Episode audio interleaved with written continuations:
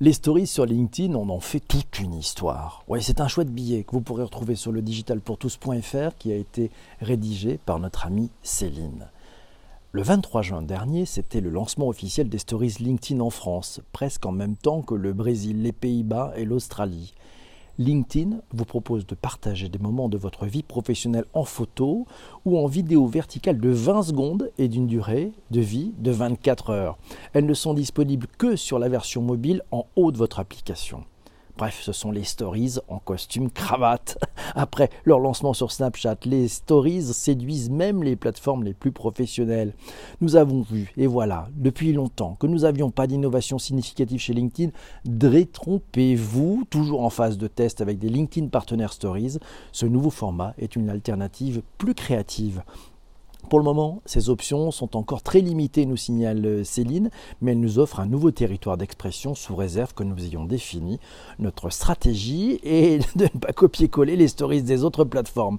Quoi partager sur ces stories? Bah, Les utilisateurs sont encore frileux à l'idée de publier sous ce format. La base, comme sur toutes les plateformes, c'est de proposer un contenu pertinent pour son audience, de proposer des conseils liés à son secteur.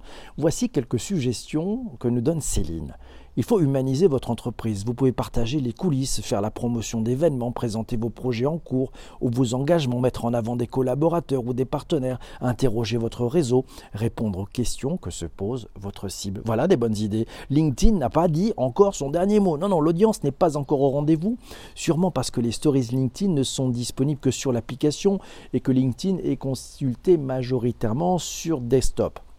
En proposant des fonctionnalités limitées sur les autres plateformes comme le lien cliquable swipe up pour renvoyer vers un article par exemple, il gagnerait, selon Céline, en adhésion sur ce format, mais quelque chose lui dit que les équipes de LinkedIn y travaillent. C'est à suivre. Alors, c'est, LinkedIn Stories. Qu'est-ce qu'en pense Twitter? Ah ben, C'est Zuber qui nous dit J'en ai peur et j'ai pas encore essayé. Pierre nous signale qu'il ne trouve pas pour l'instant d'intérêt en ce qui le concerne. Emmanuel nous dit Elle est accro et j'ai d'excellents retours d'expérience pour ma part. Ah, sympa.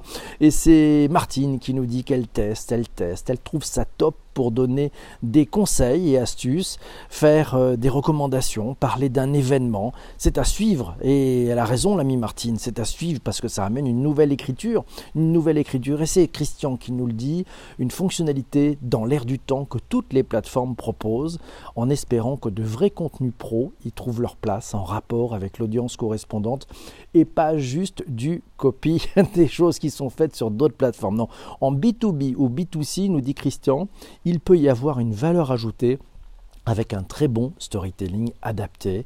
Jean-Emmanuel nous dit bah, sur YouTube, ce sont déjà 500 heures de vidéos uploadées par minute.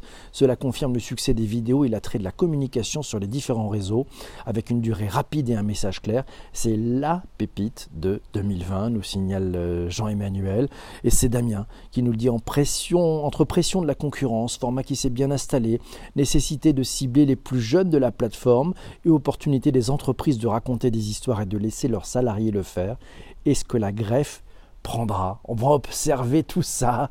Et tu vas regarder toi aussi qui écoute ce podcast sur les plateformes de balado, tu vas regarder ces évolutions.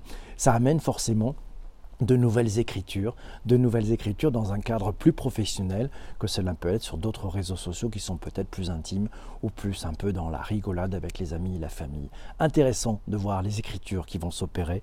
On a, hâte de voir tout cela. Mes amis, toi qui as écouté ce podcast sur les plateformes de balado diffusion, merci d'être arrivé jusqu'ici.